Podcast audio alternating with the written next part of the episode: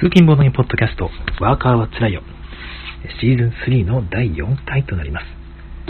えシーズン3はですね、え通勤中ではなく、普通にお家の方で収録しているんですけども、このゲームメカニクス大全という本が発売されたので、この分厚い本ですね。これを、まみんなでこう読みながら理解を深めていきましょうというような主題になっております。なかなかね、この分厚い本を一人で読んでいくのはなかなか大変ですからね、まあこういう機会を作って、せっかく買った、そこそこ高い本ですから、5000円ぐらいしますよね。えーまあ、せっかく買ったんですから、なんかこう、満足度の 高い消費の仕方をしたいなというところですね。はい、皆さんね、え準備の方いいですかね。最初の方軽い雑談会入りたいんですけども、そうですね、えーまあ、今日ちょっとツイッターの方で私が、えーツイートした内容で、あれですね、最近あの、クルマキースリングのパリっていうゲーム買ったんですけども、なんかその、キックスターターで買った方がね、まだ届かないっていうことで、本当なんかどうなってんだっていう話なんですが、それよりも先に、いわゆるリテール版というね、店舗で販売するバージョンの方が日本では出回ってしまっていると。いう悲しい状況になっていて、まあ、私はそのキックの方を知らなくてですね、あなんか店舗版の方が普通に新作として、えっ、と、まあ、購入できたので買って遊んでたわけなんですけども、あ、えっ、と、コメントいただいてます。ほげふはん、ほげ、ほげふさん、はい、こんばんはということで、ありがとうございます。ね、ほげふいいですね。ほげ、ほげふ1。ね、プログラマー用語ですよね。わかります。えーと、はいはい、そんな感じで、その、クラマーキースリングのパリを遊んでいたんですけども、このゲームすごく面白いんですが、準備がちょっと面倒なんですよね。で、その、準備の一つに、その建物タイルっていうのが結構あるんですよね。その、何枚あるのかな ?6、6、36枚ぐらいあるのか。その36枚のタイルが、裏面に建物の価値が、えーと、1、2、3、4、5、8っていうあの数字が書かれていて、表面は、その、表面、まあ、表と裏っていう、あれどっちがどっちなんですけど、その表面は数字じゃなくて、そのタイルをどこの地区、6箇所あるんですが、どの地区に置くのっていうのが、色で、色とその地名で表示されてるんですよね。だから、両面とも情報があって、なんていうか、裏向きにすれば、そのタイルが何か分かんないっていうことにはちょっとできないというタイルなんですよ。だからまあ、ゲームはそれをよく混ぜてですね、3つの山を作ると。で、まあ、その前でも後でもいいと思うんですが、そのタイルの中からですね、3つのタイルを、3枚のタイルを表も裏も見ずに抜くと。で、抜いた後ですね、そのタイルの表も裏も誰にも見られないように、まあ、自分も含めてですけど、に、えーして抜いてですね、えー箱の中へ片付けるということなんですよね。いやー、難易度高いことを 要求するなと思いまして、えーどうなんでしょう。なかなか難しいと思うんですけども、あ、えっ、と、井上治さん、お茶ありがとうございます。いつもありがとうございます。そういう難しいことをさせるのって、なかなかこれどうやってやろうかなって思ってるんですよね。で私がいつもやってる方法は、えっとまあ、タイルちょっとたくさんあるんですけど分厚いのもあるんですがだーっといった縦に積み上げてですね一番上だけが見える状態にしてそれをこう、ね、そーっと持ち上げてですね一番下の3枚分だけ、まあ、そっと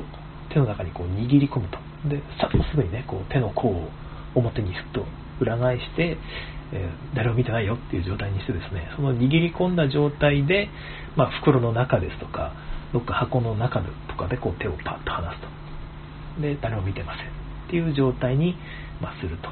いうことをやっておりますがなんか毎回ゲーム前の儀式みたいな感じでみんなで笑いながらやっておりますまあでもね、それをやった後に、まあ、初回なんでインストをするとですね、結局、このタイルをこういう風に置いてつってやっていくと、結局もう一回混ぜなきゃいけないから、なんか、もう一回最初からやりますかっつって、まあ、もう一回その儀式をやったりですね、面倒だったりもしますね。そういう話を今朝ツイッターでしたらですね、その袋に入れて、あの全部タイルを袋に入れて、まあ、その都度引くってやり方もいいですよってことで、あの、アドバイスいただいてですね、私もそれ一回やろうかなと思ったんですけども、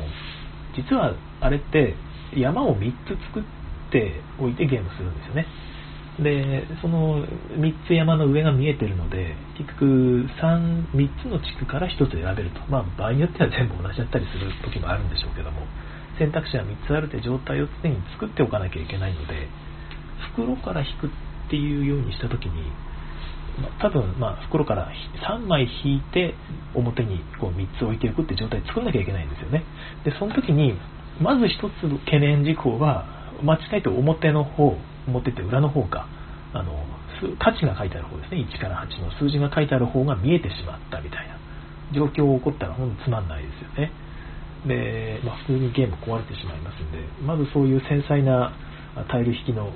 やり方がこう、面倒くさそうだなっていうのが一つと、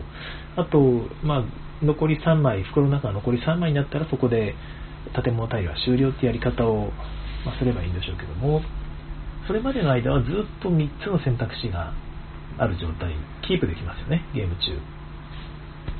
ずっとね、3枚、1枚引いて3枚にすると。で、1枚取ったらまた袋から1枚引いてそこに置いて3枚にするってやり方しか多分できないと思うので、えところが、本来のその3つの山を作るってやり方だと、どっから引いてもいいので、どっかの山が大体ゲーム中に1個切れるんですよ。でそうすると、そのからあとは選択肢が2つになり、でもう1山つけると、最終的には1つになりっていう感じになってしまうので、ちょっなってしまうというか、それが通常のゲームなので、少しゲーム変わっちゃうなっていうのが、まあ、まああるということで、今のところ袋引きは、えー、私の方は採用していないんですが、まあ、このゲームバリアントがあって、その裏面の、表面の情報ですね、あのどの地区に置くっていう色と地名が書いてある。この情報を完全に無視して好きなとこに、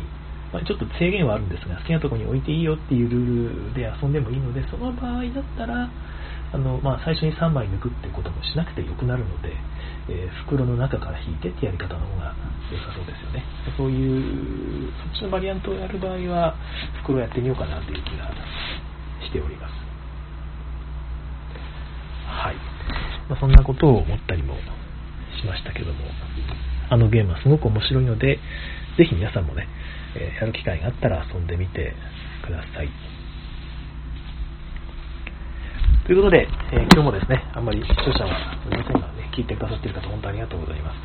別にね、誰も聞いてなくても、あの収録して、ポッドキャストに流すので、えー、全然収録するんですが、やっぱりね、聞いてくださる方がいると、少しテンションが上がる感じがいたします。それでは内容の方に移っていきますが、前回は、えっ、と、どこまで行ったんでしたっけね？チーム戦ゲーム、準協力ゲーム、えっ、と、シングルルーザーゲームまで行ったんでしたっけね？裏切り者ゲームか。あ、シナリオミッションキャンペーンゲーム、ここまで行ったんですね。そうでしたね。えー、シナリオミッションキャンペーンゲームっていうのを頭の中に入れておくと、いわゆるチケットフライド形式でどんどんどんどん拡張というか単独パッケージが出せるよっていうね、あのまあ、最近ですと脱出系のゲームもそうですけどね、アンロックとかタイムストーリーズとかね、ああいうやり方ができるので、え一つ覚えておくといいかもしれませんねということで、締めていきましたが、今回は、えーと、28ページですね、えー、STR09 スコアリセットゲームというゲーム構造をご紹介いたします。はいスコアリセットゲームっていうのはですね、よく昔のトランプゲームとか、あまあ、の UNO とかも、ね、本来はそうなんですが、一旦そのゲームを終了条件、まあ、中止条件って書いてありますけど、ゲームが終わるわけじゃないので、一旦区切りのとこまでプレイしたらですね、各人のスコアをこう記録すると。あ、君何点だい何点だね、みたいな感じでやって、でそこで一旦ゲームをリセットして、まあ、カードを全部こう回収して、またよく切って全員に配ってですね、次のラウンドをやると。で、まあ、規定回数ラウンドをやってでもいいし、誰かがここまで点数足したら終わりでもいいんですが、よく複数回やって、え累積スコアを計算して勝者が決定されるというのがこのスコアリセットゲームのやり方です。割といろんなメカニクスあ、ゲームでこのメカニクスが採用されてますよね。えー、まあ、インカの黄金など多くのゲームで用いられていると、まあ、同じゲームを繰り返し遊ぶんだけど点数が増えていくとちょっとまああの変わりますよねトップ叩きなんかも生まれるかもしれないですねここにはちょっとそこまでは書いてないんですがあいつ今トップだからあいつを少し有利なようにするやめようぜみたいなねそういうゲーム展開がちょっと生まれるので、まあ、単純な繰り返しではなくなることが多いですね。はい。えー、っと、まカードゲームの場合はさっきも言ったんですけど、手札をプレイして、シャッフルして配り直すというような形式のゲームが、この構造に特に適しているということで、まあ、この後、チャプター2の第2章の方で、ターンオーダー、ターンの順番、手番の順番についてのメカニクスがこう紹介されていくんですが、まあ、このターンの順番のアドバンテージが高いゲーム、その手番順がよりゲームの内容にこの有利不利に影響するゲームですね。そういうゲームの場合は、もうプレイヤーが順番を交代していくということで、まあ、その次はあなたがスタピー、まあ、次はこの人がスタピーってこう順番にやっていくってことでしょうかね。えー、こういう複数にやって、ある程度この公平性っていうのを担保しながら、数ラウンドの累積スコアを計算するっていうことで、えー、このメカニクス応用できますねって書いてあります。まあ、確かに、まあ、手番順って結構どうしようもないんですよね。その普通のゲームの場合は。手番順の有利不利をうまいことこう消化するような、なんていうか、まあ、そのメカニクスって言いますか、じゃあ最初の手番の人は1金多いとかっていうふうにやっても、本当にそれで有利が、有利不利が回収されてるかっていうのはちょっと分かりにくいし、まあ、ゲーム自体もそれによってね、結構大きい影響を受けてしまいがちなので、あんまりやりたくないわけですよ。でもこのシンプルなカードゲームの場合なら特に順番をね、スタピーを順番に移っていって複数回やらせることで、まあ、ある程度の公平性を担保するっていうのはすごくいいですよね。まあ、自分がそういうゲームを作るときには、そういう構造を一つ採用してもいいかもしれません。はい。えー、まあ、ただ、実際にプレイヤーがスコアとかを記録するかどうかっていうのは、結構その遊ぶ人のグループに任されるっていうのも、ちょっと意識しておいた方がいいのかもしれませんね。まあ、ここにも書いてあるんですが、だから、まあ、それで、デザイナーとしては複数回、ね、手番順を手番順を交代しながら複数回やってもらうことで、ま、みんなに楽しめるようにしてほしいと思ったとしてもですね、まあ、その人が、まあ、これ1回でいいよねっつって、1回だけやって、まあ、あの、まあ、初手番有利なゲームであればね、初手番の人が勝ち、後手番の人はなんかしょっぱい思いをしたと。なんか、つまんねえな、このゲームって最後の手番の人が思ってしまって、まあ、ゲーム体験が終わってしまうって可能性もちょっとあるんだよっていうのを少し意識しておいた方がいいですね。まあ、でもどうしようもないんでしょうけどね。まあ、そういうことで、このスコアリセットの構造っていうのは、多かれ少なかれ非公式なこともあるということです。まあ、実際、UNO なんかがまさにそうですよね。UNO も本当は、あの、誰かが上がったタイミングでゲームっていうのはすぐ終わるんですよ。でも結構その誰か1人になるまでやるみたいな妙なバリアントがあったりしますしその最後に残ったじゃなくてそうか最初に上がった場合に残った手札に書いてある数字の合計がマイナス点になるんですけど特にあのワイルドドロー4とかねあのマイナス50点になるんですよねそれだけで結構ひどいカードなんですがそんな あのスコアリングなんて誰もしてないですよねまそういうことで、まあ、このせっかくスコアのリセットのコードを作っても非公式になることが多いということが書かれています。ハイブ、あ、違う、ハイブか。ハイブというのは何回かプレイして1人が規定勝利数に達したら勝利を宣言することにしても良いだろう。あ、これは逆にあれですね。一回こうきりのゲームだったとしても、まあ、複数回遊んで誰かが何回勝ったら終わりっていう風にしても良いだろうということみたいです。これは逆にルールとは別にバリアントとしてこのゲームが、まあ、このメカニクスが使われてる例ですかね。はい、えー、スコアリセットとラウンド構造の間には明確な境界線がないということで、まあ、確かにこれ聞いたときに、それはラウンドと言っちゃっていいんじゃないの？という気がしたんですけど、特にその繰り返しの回数が固定だった場合ですね、6回遊んでくださいみたいなことが書かれていたら、もはやそれはスコアリセットゲームというよりは、ラウンド構造なんじゃないかなという気もちょっとしたんですけども、まあ、明確な境界線がないということで、まあ、分ける意味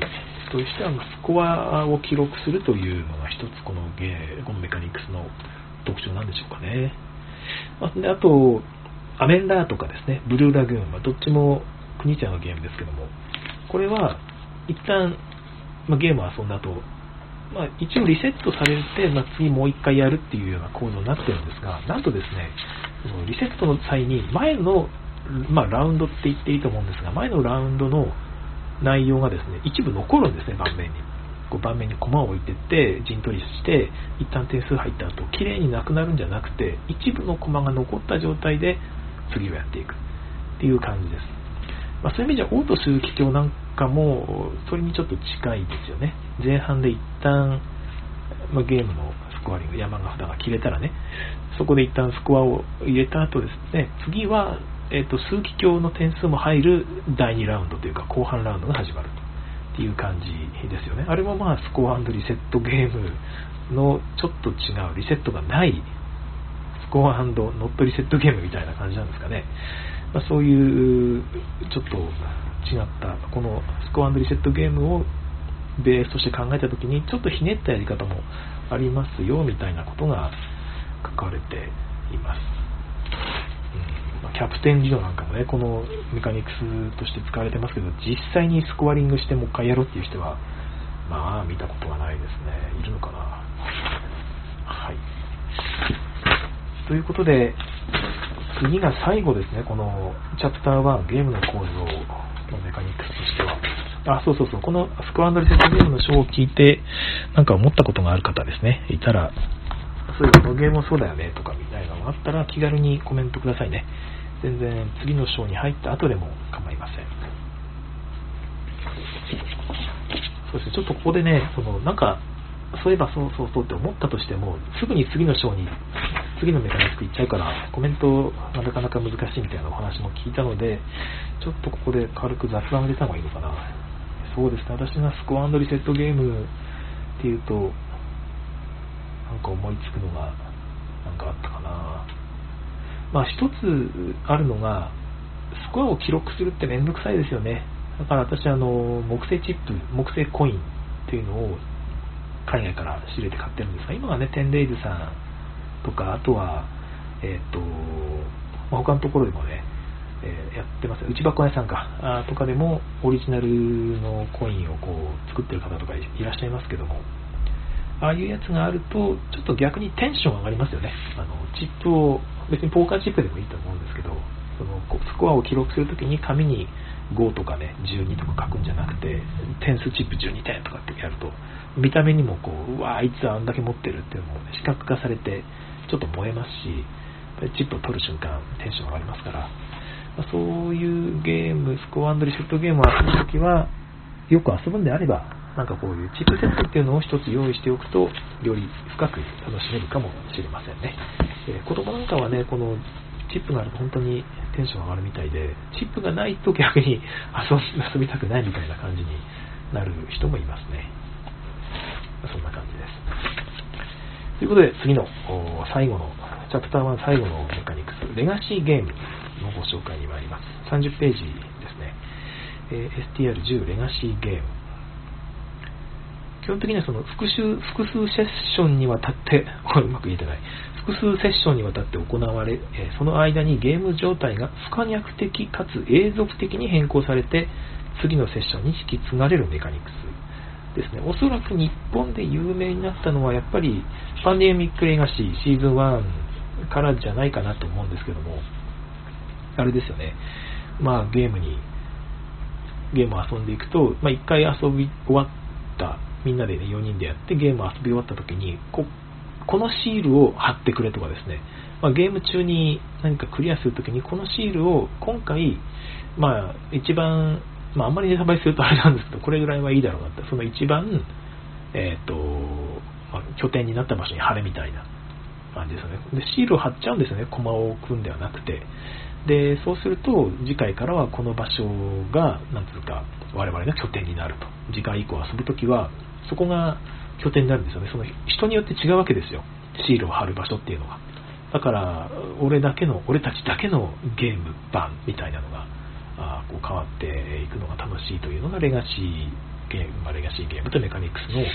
一つのこう、面白いポイントなのかなと思っていますが、まあ、解説の方を読みますと、最初のレガシーゲームっていうのはですね、え、ロブ・ダビオさんですね、アメリカのボードゲームデザイナーだそうなんですが、このリスクを、リスクっていうね、有名な陣取りゲームがあるんですけど、このリスクをレガシーにしたと。で、面白いのが、まあ、こういう、こういったゲームが最も似合わないパブリッシャーの、ハズブローですね。ハズブローっていうと、まあ、あの、モノポリーで有名なゲームです。まあ、クルードもここから出しているみたいですけど、こういうゲームが最も似合わないパブリッシャーって 手書いてあって、どういう意味なんだろうって思ってますけど、まあ、いわゆる先進的なゲームを出すとはちょっと見られてなかったメーカーから出たっていうことなんでしょうかね。はい。えー、まあ、この作者のザビオはですね、半ば騙すようにして、この大胆なデザインを、えー、ハズブロー社に売り込んだと。半ば騙すようにしてっていいですよね。まあ、確かに大胆ですよね。えー、まあ、担当者の目をすり抜けて、1ジャンルを築くヒットを飛ばしたと。うん、いや、面白いですね。はい。まあ、この、このシステムって有名なのはけど、ゲームがステッカーで封印されており、箱を開けるにはこれを破らなければ、あならないと。あまあ、ゲーム開ける時にもステッカーが貼られてて、ビリって破らないともう箱すら開けれないということですね。で、一度やったらやり直せないみたいなね、こう不吉な警告がついていた 書いてあります。まあ、こういうスキャン焼き的かつ永続的な変更っていうのがレガシーゲームの全てであるということで、私もそのレガシーゲームってどの辺までを言うのみたいな議論がね、そのたまにツイッターで上がったりするんですが、私もそういうことじゃないかなと思います。基本的には、この元に戻せない、そういう永続的な変更が、まゲームに対してされてですね、ま私、追加の解釈で言うと、その変更自体がゲームを変えていくと。ルールを変える、まあ、ルールとまで言わないまでも、ゲームのプレイ感をこう変えていくっていうような、まあ、変更がされていくですね、ゲーム自体が変わっていくっていうのが、レガシーゲームの大きな特徴であり、面白いところなんじゃないかなと思います。はい。まあ、この、へそ曲がりなプレイヤーっていうのはですね、結局 TRPG ってキャンペーンゲームやるじゃんみたいな。同じプレイヤーで、同じキャラクターを使って、あるシナリオをクリアしたらですね、じゃあ次は、その全く同じメンツで経験値もらって、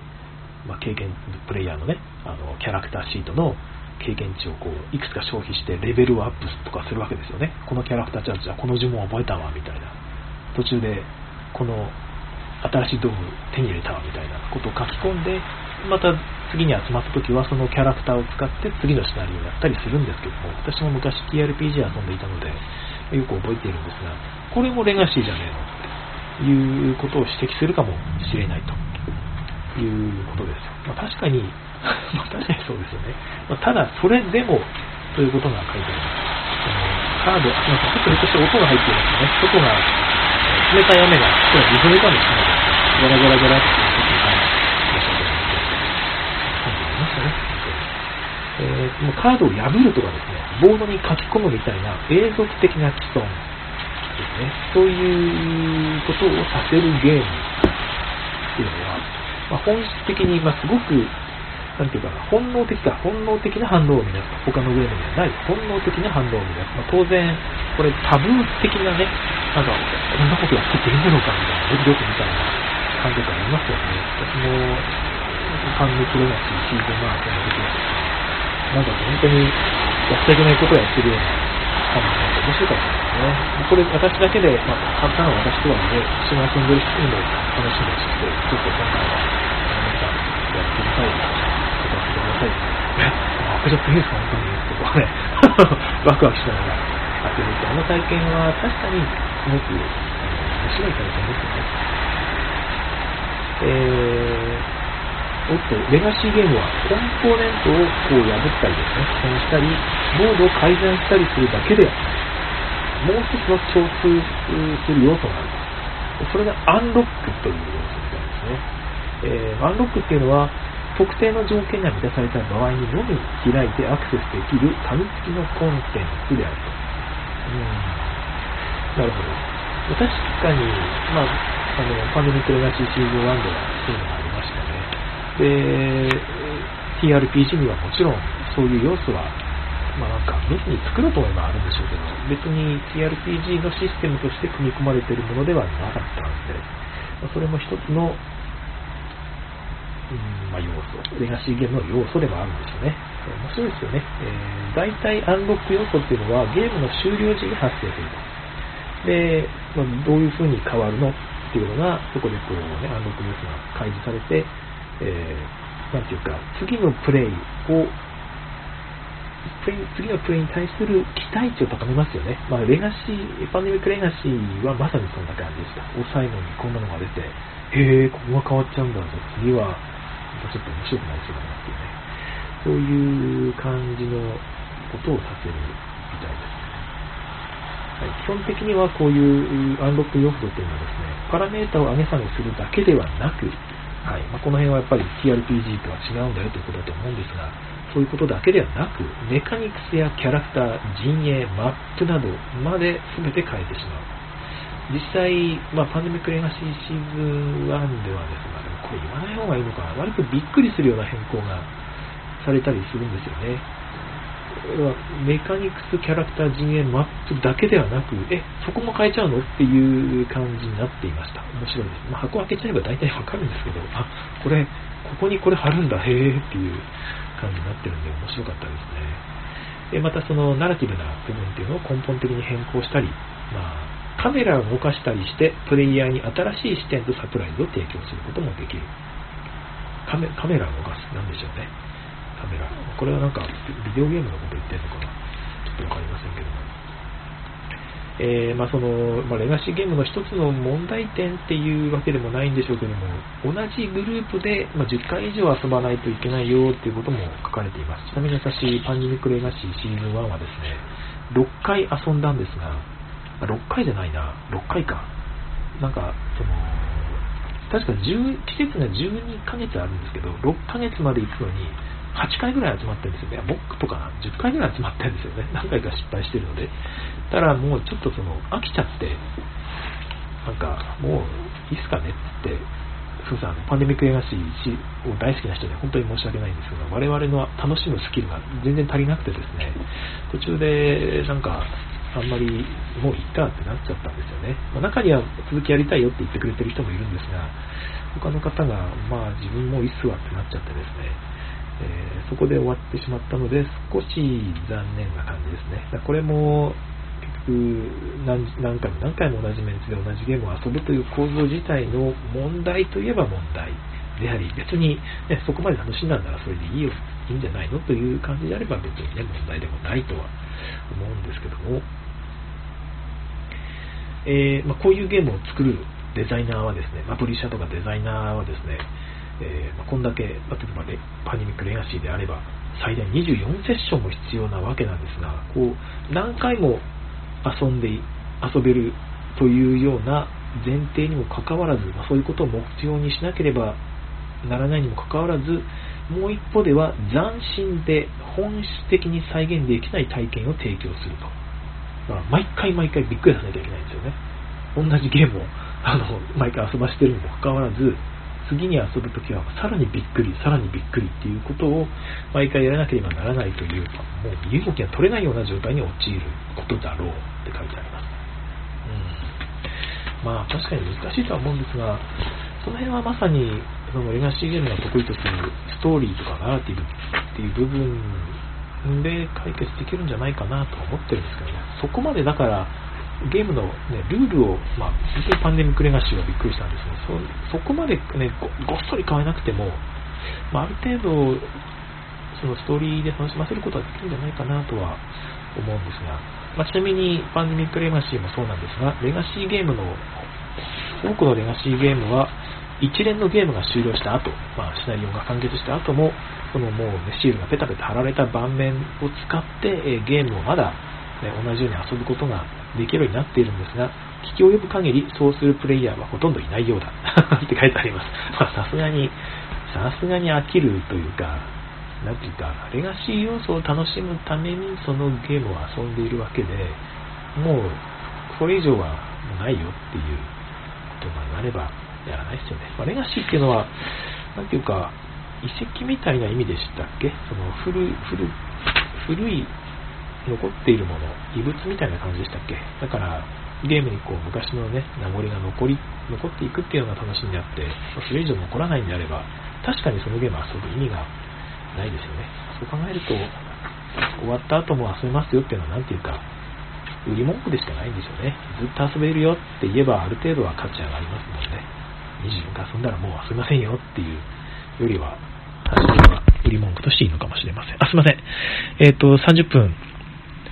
経ちましたね。えー、コインいつもありがとうございます。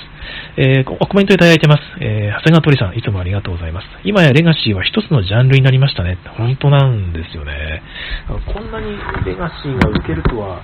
思ってなくて、まあ、KDJ とかにも、ね、上がるようになっていますけども、えー、ここでも上がってるんですけども、まあ、この新しいトレンドっていうのが、ね、初期から人気が高いってことで、まあ、実際に市場も拡大してゲームの幅も広がっているってことですね。あのまあ、EXIT とかもそうですけども、えーと、フルーツジュースみたいなね、割と軽めのゲームなんかも出てきてますよね。まあ、あれがレガシーゲームかって言われると、まあ、どうなんだろうとは思いますけど、まあ、レガシー的なゲームが遊ぶために変わっていき、前回の、ね、結果が残っているっていう意味では、確かにレガシーではあるものの、不見学的な、絶対元に戻せない変更を加えるわけではないので、まあ、フルーツジュースが、ね、レガシーかって言われると、どうかなとは思うんですが、まあ、その辺まだ定まってないって書いてあるんですよね。だから、まあ、結局、あれですよ、EXIT も一応完全に切ったり、ちょきちょきって切ったりするんですけど、印刷してコピーして遊べば、もう一回遊べるっていうことをね、あの版元のグループ SNE の方もおっしゃってるぐらいなので、まあそこも含めてね、どの辺までがレガシーでね、非科学的に、不見学的にしていくべきなのかっていうのは、ちょっとメーカーも模索中なんでしょうね。まあ、その辺まだしっかり定義が定まってないということなんだろうなと思いますけども。どうですかね、同人でレガシーゲーム作る方いらっしゃるんでしょうかね？うーん、同人でレガシー作りましたって言ったら、ちょっと面白いかもしれないですよね。あ、あれどうですかね、一時期流行った、えっと、ポストカードゲーム。あの、ポストカードの裏面にゲームが書かれてるやつをレガシーにしちゃう。ね。まあ、書き込むっていうのはちょっとありきたりなので、本当にちょきちょき切るのがゲームになるよっていうぐらいの勢いでですね、えー、いいんじゃないでしょうか。はい。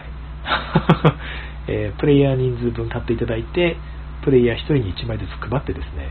え、それをうまく切っていくとゲームになっているよ的なゲームどうですか？どなたか勝手なこと言ってますけど、お前が作れかもしれないですけどね。レガシーポストカードゲーム。どうでしょうか。はい。あと、鳥さんからです。あと、まあ、すごい雨ということですいません。ちょっと一時期、じゃーっとね、雨の音が入っていて聞き取りづらかったら申し訳ありません。妄想ゲームズさん、あ、すいません。聞いていただきました。ありがとうございます。こんばんは。ということで、こんばんは。えー、まあ、そんな感じでレガシーゲームっていうのは今後もまたその新しい要素が出現するかもしれないということでデジタルアプリとの融合についてもちょっと、まあ、触れられていますね。そういうこともあるんじゃないかと、えー、ということですね。その今後変わっていくのを楽しみにしようということで締められています。はい、まあ、自分自身は実はレガシーゲームはそんなに興味がなくてまあ、同じもので何回も遊べるっていう方が、個人的にはテンションが上がる方ですね。一回こっきりしか遊べないって言われると、それはなんか映画でも見た方がいいんじゃないって、ちょっと思っちゃったりもするんですよね。まあ、実際パンデミックレガシーも途中でやめちゃったぐらいの人間なので、すいませんね、その好きな方には本当に申し訳ないんですが、だから、今の流行りについていけてないなとね、ちょっと残念であったりもおということで、ようやくチャプター1が終わりましたね。皆さんどうでしたかね、この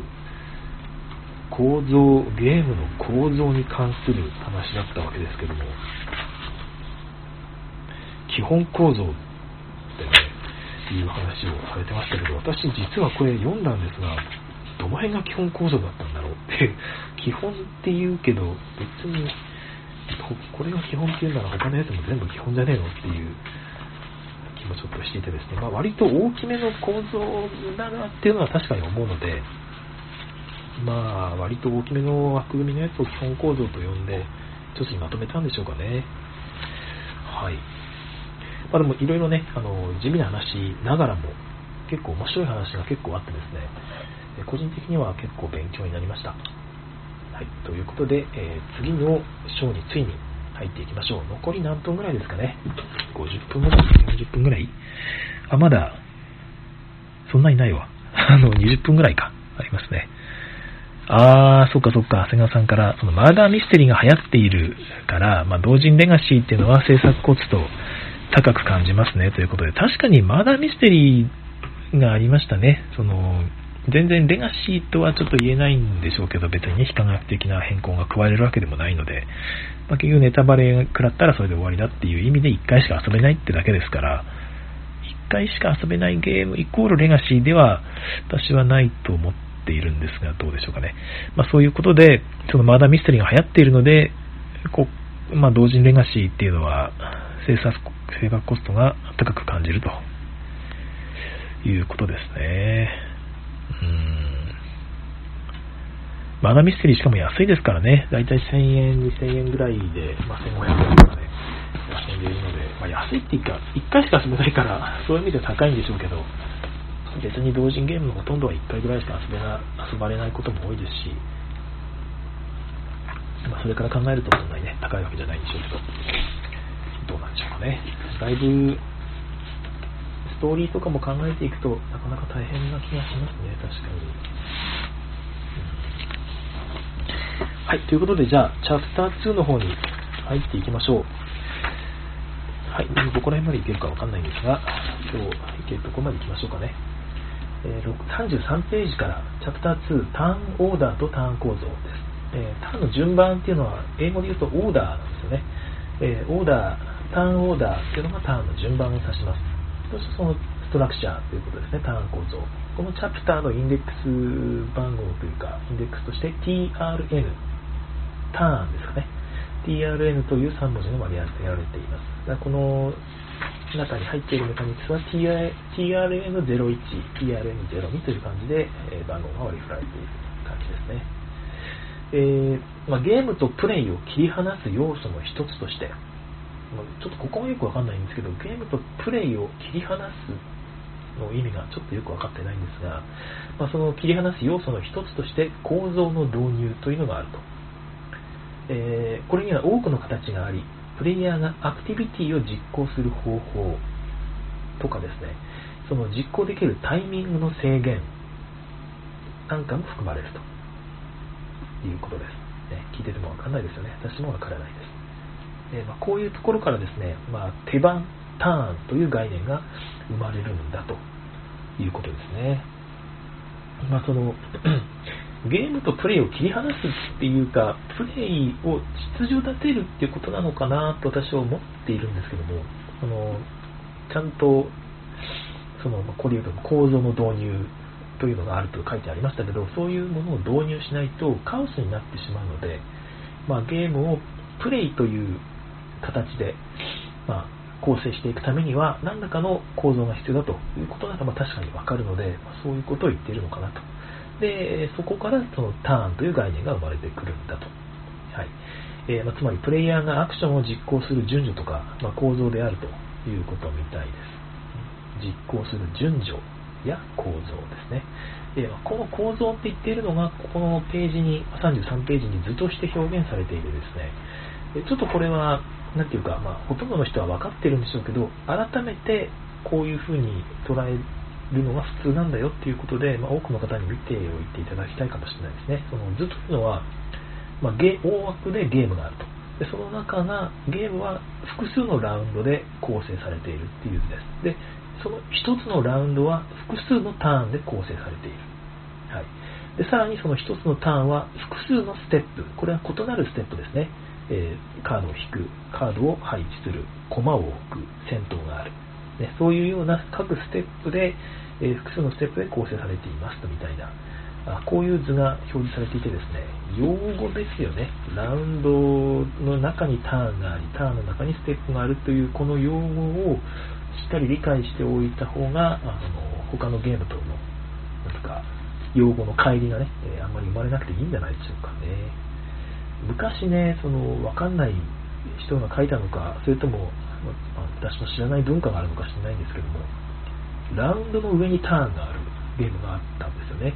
え、第1ターンは、え、3つのラウンドで構成されますみたいな、書いて書いてあってですね、もう頭がこんがらがりますよね。えーってタ、ターン、一つのターンの中にラウンドが複数あり、で各ラウンドっていうのは、まあなんか別のことをするんですよね。第1ラウンドは、あの、準備をしますみたいな。第2ラウンドは、えー、育成をしますみたいな。がやって、なんかもう、それラウンドじゃなくねっていう、ラウンドってぐるぐる回るからラウンドなんですよね。ラウンドって丸いって意味ですから。なんか、その人はいろいろと勘違いしてるのかなという気がしましたけども、何にせよ混乱するので、こういう基本的な用語の定義っていうのはちゃんと分かっておいた方がいいですよね、デザイナーさん。はい、えー、まあ、このターン構造を選ぶっていうのは割と重要なプロセスであると、ゲームデザインをする場合、そのゲームに適したターン構造っていうことが書いてあるので、ターン構造にもいろいろありますよってことですね。まあ、それがこの章に書かれているというわけでしょうけども、えー、まあ、いろんな、この章ではいろんなターン構造を選べますと、扱いますと。リアルタイムゲームのようなものでも実際は、えー、いろんな挑戦があるということで、それもターンコードとして扱うみたいです。あ、用語の定義がここにありますね。えー、ターンというのは1人の1人のプレイヤーが実行する一連のアクションやステップである。まただ、他のプレイヤーが割り込んだりすることもありますよと。まあ、でも、ただ基本的には1人のプレイヤーの実行する一連のアクションである、ステップであるということです。えー、ラウンドは複数のターンで構成されると。えー、まあ、その一定の単数のこともあればそうじゃないこともありますよということですね。えー、まあ、あと、そのラウンドの開始時とか終了時にアクティビティっていうのが行われることもあるというふうに書かれています。まあ、例えばアグリコラみたいなゲームだと、ワーカーの食料供給があったりするということですね。はい。新しいアクションはこれまでの選択肢に追加されたりする。まあ、アグリコラ確かにそう言われるとそういうふうなゲームでしたね。えー、多くのゲームではフェーズという概念も導入されるということで、確かにね、このフェーズっていうのが、ゲームによってね、変わるんですよね。で、多分その、さっき言ったラウンド、ターン、ステップっていうその3階層の構造とは独立した概念なんですよ。階層内での様々な場所に挿入できるって書いてあります。フェーズっていうのはね。えー、まあ、例えばこのラウンドが複数のフェーズで構成され、各フェーズに一連のターンがある。ね、この場合だとラウンド、フェーズ、ターンっていう上からね、順番にえそういう構成になっていますね。そういうこともあるし、またはフェーズが一連のラウンドで構成されることもあると。フェーズの中に複数のラウンドがあるという場合もあるということですね。で、でそれって一体フェーズって何なのっていうことなんですけども、この重要な特徴ですね、ラウンドとターンとフェーズを区別する重要な特徴っていうのはですね、フェーズっていうのは複数種類種類があるんだと。え、ー、と例えばそのターンとかラウンドっていうのは基本的には同じことを繰り返していくわけですよ。前のターンと今回のターンっていうのは、まあ、やった内容が違うかもしれないけど、ルールは基本的に同じですよね。同じルールで同じことをやっていくのがラウンドでありターンなはずです。ところがフェーズっていうのは食料供給フェーズと得点計算フェーズっていう感じで、ま根本的に異なる内容であるということですね。だからフェーズという言葉を使うんだというふうに覚えておけば、まあ、その用語の混乱もないかもしれません。だからさっきみたいにね、全然違うことをさせているのにラウンドって言葉を使っちゃったりですね、そういうことはなくなるような気がいたします。はい。えー、っと、一部のゲームではラウンドにも階層がある。これらには倉庫の街の共通ステージ、あ共通ステージというのはみんなで一緒に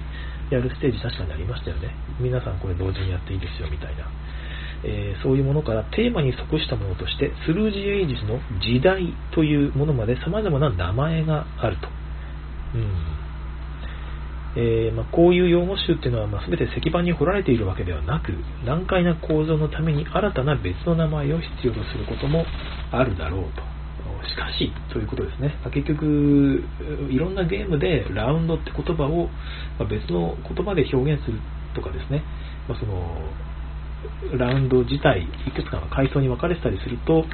まあ、それぞれに対して別の名前を付けたくなるような時ありますよね。ただ、そういうことをあまり過剰にやってしまうと、そのプレイヤーの想定を超えたりですね、え慣習的な順番に反するようなことにしてしまうと学ぶにもプレイするにもその認知する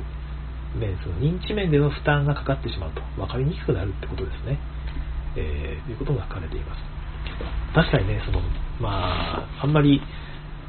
まあ、か悪い例に老人ゲームを上げ続けるのも良くないと思うんですが、やっぱり個人制作のゲームであまりゲームに慣れていない方が作るゲームだと、この辺の用語がちょっと独特すぎて、なんていうか、ま、なんかアルティメットオーバーナイトステージですとかね、言われて、え、もう何点みたいな、もう一回お願いしますっていうようなことがあったりするんですよね。単純に、その回収フェーズ、回収フェーズですって言われれば、ある程度ゲームやった人ならすぐわかるし、逆にね、そのゲームで、そのフェーズって言葉に初めて触れた人であっても、それで、あ、こういうものだって覚えれば、他のゲーム遊ぶときに、あ、フェーズってそういうことねってね、まあ、回収フェーズって言われれば、他のゲームでもう、ああいう感じだってこう、イメージできるじゃないですか。だから、あんまり、あんまりその特徴的な用語を使うのは避けた方がいいですね、みたいなことが書いてあります。ね、結局のところは慣れれば運転できるようになるのだろうが、そうしない強い、そうしない強い理由がない限り、慣習に従うのが最善のアプローチであるということが書かれています。言い切りましたね。まあ、場合によってはね、そのま、ゲームの世界観を出すためにある程度の用語っていうのは、まあ、作ってもいいような気もするんですけども、どうなんでしょうね。はい。えー、あと14分ぐらいなので、もう1個の構造の方に入れるかもしれませんが、まあ、もう1個の構造、まだこれあれか、ターンオーダーとターンコードの、あれですね、序文ですね。うん。まあ、基本的には、こういう構造に、まあ、慣習的なやり方が、まあ、用語があるので、それに習いましょうねっていうことが書かれていました。はい、大事なことだと思います。はいあと1個だけ多分、1つ目の、えー、固定ターンオーダー36ページからの TRM01 番、固定ターンオーダーの話をして今日は終われるかもしれない。あ、と思ったら1ページしかないんだ。2ページしかないんだ。まあまあ、これ読みましょうかね。固定ターンオーダー、えー、単純がゲームの開始時に定められると。うんえー、以降変化することがない方式であると。各プレイヤーはゲーム終了まで常に同じ順番でターンを行うことになる。ということで、えー、まあ、基本的には、基本的にはというか、基本的なターンオーダーメカニクスであり、幼い頃にプレイした、えー、まあ、最初に遊んだゲームの頃から慣れ親しんだ形式でありましょうというふうに書かれています。まあそうですよね。えー、基本的にはスタートプレイヤーから時計回りに進行するということが書かれています。で、この本でも固定ターンオーダーって言ったら、まあ、大体そういうことだよと。スタートプレイヤーがいて、そこから時計回りに順番にやっていくっていうのを固定ターンオーダーと呼びますよというふうに定義されています。その一部のアジアのゲームですね、中国とか、その辺の東南アジアとかの方のゲームでは、半時計回りに進行するものを見られるということで、なんかやっぱりこの辺は、なんかあるんですかね。えっ、ー、と、あれかな、その、何でしたっけ、渦巻きの文様あるじゃないですか。水門でしたっけ？あれの向きが、なんか逆なんでしたっけ？アジアと、あれで、おなんか欧米の方で。全然知らないですけど、何しろ中国のゲームで麻雀とかありますけど、あれ確かにターン順番ね、半時計回りなんですよね。で、中国で昔から遊ばれている、その、ティチューの元になったあのトランプゲームっていうかカードゲームがあるんですが、それも半時計回りということで、えティチューもそれに倣って半時計回りになっています。であとはマンカラですね。マンカラも基本的には、あの、半時計回りに種を巻いていくんですよね。私、その、マンカラを元にしたゲームで果物集めってゲームを作ったんですが、私は日本ではちょっと逆かなと思って、まあ、時計回りに種をまくように変更しています。ひょっとしたら、あの、マンカラに慣れ親しんだ人から見ると、これ違和感あるのかもしれないですね。えー、そういうふうな、あ文化的なね、その背景があると思うんですが、このやっぱり慣れ親しんだやり方でやってくださいということで、やっぱり日本の人は基本は時計回りだと思いますので、まあ、その辺は慣れに従ってね、えー、ゲーム作るときに、ちょっと俺は変わったゲーム作りたいんだ、このゲームは半時計回りにやろうっていう風な変な天の弱的精神を出さずに、時計回りにやることを進めたいというふうに書かれております。皆さんも、はい、そうしましょう。えー、まあ、固定ターンオーダーの問題点というか注意点として、やっぱりターン順ですね。このさっきから何回も出ているそのターン順によって有利不利が生じるということです。初手番有利とかね、初手番不利とかいうことがあるわけですよ。まあ、ちょっとここにそこまで書いてあるわけじゃないんですが、場にカードが3枚出ている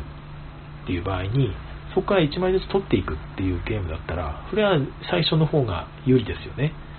で、もしそこで、まあ、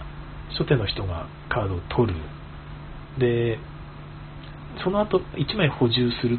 って場合だとしたら、ね、今度は逆に、あの人があれ取ったんなら、後手番の私はこっち通ろうっていう感じで、ひょっとしたら後手番有利になるかもしれないですよね。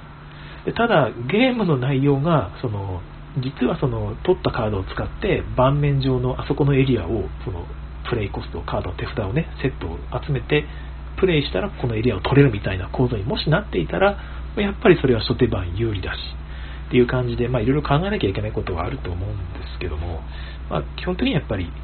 まあ後手番不利なら後手番不利、えー、初手番不利なら初手番不利って感じで、それが生じることが多いということです。で、その埋め合わせとしてデザイナーは、まあ、それ、初手番以外のプレイヤー、まあ、有利じゃないプレイヤーですね、不利なプレイヤーにボーナスを与えることもできるということです。まあ、センチュリースパイスロードだと、そうですね、もらえる初期資源が少し多かったりしますよね。えー、囲碁だと、あれは先手有利なので、えー、6 6.5ポイントですね。6.5ポイント分のハンデが、え与えられます。先手の方にですね、ハンデが与えられるということです。これね、本当に難しいですよね。まあ、さっきのあれでも出ましたよね。えっ、ー、と、スコアリセットゲームでも出ましたけど、あれも、まあ、先手が有利であれば、まあ、先手馬もこう移動しながら、全員が等しくスタッピーになれるように、ラウンド数を調整するってやり方が一般的ですよね。まあ、6人で遊んだら、じゃあ6ラウンド遊ぶのかっていうのもね、なかなか難しくて、その場合にどうしたらいいのかはちょっと分かったりしないんですけども、ね、また永遠の課題なんじゃないかなっていう気がしますが。えー、もう一個考慮しておくべきことは、各プレイヤーのターン数が等しくなるようにすることだろうと。こういうことも書いてあります。で昔のゲームって、この辺実はあんまり考慮されてなくて、まあ、誰かが上がったらそれで終わりみたいな、そうになっていることが多いんですよね。で、やっぱりそういうゲームって、え、こんなのスパピー有利じゃんって、ね、何かを達成したら、その人がまあ、ゲームの、ね、勝利条件を達成したらそこでその人が勝って終わりみたいなゲームの場合って当然最初に、ね、プレイを開始した人が最初に最速で勝利条件に達することが多いはずですから、うん、それじゃねちょっとね後手番の人悲しそうだねってなるんですが最近のゲームだと同じ、ね、スタートプレイヤーの右隣の人まで最後までやると誰かが勝利条件を満たしたらその後も一応ね、フラグが切られるという言い方をしますよね。で、同じ回数プレイしてゲームを終了すると。で、複数の人が勝利条件に達していたんなら、まあなんかタイブレイクしましょうかね、みたいなこともされていますよね。まあ、この話そこまで書いていないんですけど、この本には。こういうことが多いですね。うんまあ、一般的な方法はマーカーなど何らかの目印で誰がスタートプレイヤーだったか分かるようにしておくことだと。で、えー、まあ、全てのプレイヤーをその、それをリマインダーとしてね、えー、同じターン数にできるということが書いてあります。あ、さっき言った内容書いてありましたね。えー、センチュリースパイスロードはこの方式を採用していると。だからこういうやり方をすると別の複雑さがあ,、まあ、ありますよとで。いろいろとデザイン上考慮しなければならない事項が出てくるということで、さっき言ったような話もまさにそうですよね。だから複数、勝利条件を満たしたら勝ちってゲームでこのやり方をしたら、複数の人が勝利条件を満たすことがあるわけですよね。あの、私、果物集め作った時にまさにこの状況に、まあ、陥りまして、まあ、まあ、タイブレークの方法ね、一番果物の数が合計が多い人の勝ち、それも同じだったら種がより少ない人の勝ちみたいなことをこうやったりしていたんですけども、えー、まあ、他にもいくつかデザイン上考慮しなければならない課題が出てくるということです。事故が出てくると。で、例えばゲームの終了を知る前に最終ターンを迎えてしまうプレイヤーがいる。一方で、終了が判明した後にターンを迎えるプレイヤーっていうのは、まあ、自分のプレイが有利になるように調整できてしまうと。うんうんうん。確かに。ありますよね。結構重げで、最後のターンで、え、え、これで終わりなのって、えー、いうのが、分かっている状態で最後の手番をやるプレイヤーと、終わ自分の手番が終わったと。ただ次の手番の人が、じゃあ僕これであの終了ですって言って、終了フラグを切っちゃったら、え、さっきのが最後だったんだ、俺別のことやりたかったわっていう場合ですよね。で、同じターン数プレイするっていうルールにしてあったとしたら、結局ね、A、B、C、D って4人のプレイヤーがいて、B の人が終わった後、C の人がフラグを切った。じゃあ D までやって終わろうって場合に、D のプレイヤーだけは、最後の、自分が最後の手番になってよく知ってるわけですよ。だから、ね、じゃあ最後なら、もうね、目いっぱい資源放り込んで最後の勝利点取ろうってね。で、A と B の人は、であの手元に資源残して、次のラウンド、あ次の手番で一気に勝利点にしようと思ったのが完全に無駄になるみたいなね。結構これは、なんていうか、あんまり軽視しちゃいけない問題点な気がしますよね。うん、で、まあ、これを一応解決するやり方を、そのスルージエイジズ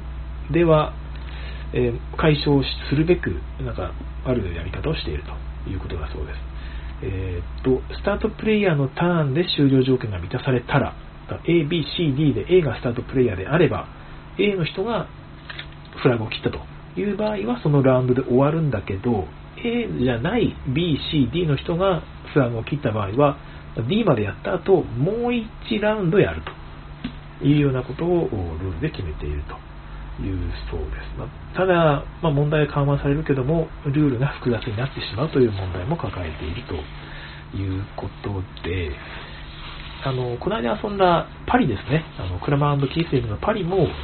一応、まあ、ルールとしてはあの、これと同じじゃないんですが、スルージエージと同じじゃないんですが、誰かがフラグを切ったら、一旦スタピーの右隣まで遊んだ後、最終ラウンドもう一回やるというようなルールになっています。うん、確かに、言われてみると、そっちの方がいいですね。まあ、ちょっと最後の部分が複雑になりがちですが、まあ、納得のいくゲームにはなる気がします。多少、中量級以上のゲームだったら、もう一律これでいいんじゃないですかね。どうなんでしょう。えー、固定ターンオーダーの話でございました。皆さんどうですか？その固定ターンオーダーやってて、あとまあ2、3分ぐらい時間があるんですけども、なんか問題に感じたとか、この辺がいつも思ってんだよなとか、あのゲームのあのやり方はすごく良かったなみたいな話があったらね、えー、まあ、あと1分ぐらいですけど、ご紹介ください。なんかありましたかね？うん。まあ、この手番順の問題は本当に私も難しいなと思っていて、特に早撮りゲームですよ。そのセットを作って、えー、その場に出てるね、目標タイルを達成するとかね、そういう場合に本当にね、先手有利をどうしても解消できなくて、じゃあまあ、その同じターンに、その達成したんであれば、2人とも達成したことにしようみたいな落ち着き方をさせるんですけど、それやるとね、ちょっとやっぱりなんかゲームが閉まらないんですよね。なんか、どうなのっていう感じがしてしまって。うーん。だからそこの辺をうまく調整しているゲームっていうのを見ると、すげえなっていう、ああいう風にできたらいいよな、みたいなことを思ったりもします。本当にこのクラマーキースリングは、これがうまいんですよね。えー、っと、ペケさん、ありがとうございます。あ、声が良いですね、ということで。ありがとうございます。そこ、そこね、あの、本に全く関係ないんですけども、あの、嬉しいです。ありがとうございます。かこういう固定ターンオーダーっていうのは便利な反面、そういういろんな、まあ、本当に、ね、有利不利に関する部分が特にそうなんですが、問題も抱えているので、その使う場合にはよくよくよく注意していかないと、本当にゲームに慣れたプレイヤーは速攻で見破りますから、これ初手番めちゃ強くないっていうとね、もうそれだけでちょっとゲームやる気がそがれたりもちょっとするんですよね。だから、ゲームデザイナー、は、よく考えて、しっかり対策を考えてね、で、ゲームを複雑になりすぎないようにして、ぜひ、えー、デザインしてほしいなという気はいたします。私も含めてね。はい、ということで、今日はここまでにしたいと思います。えー、皆さん長々と聞いてくださいましてありがとうございました。次回更新をお楽しみに。さよなら。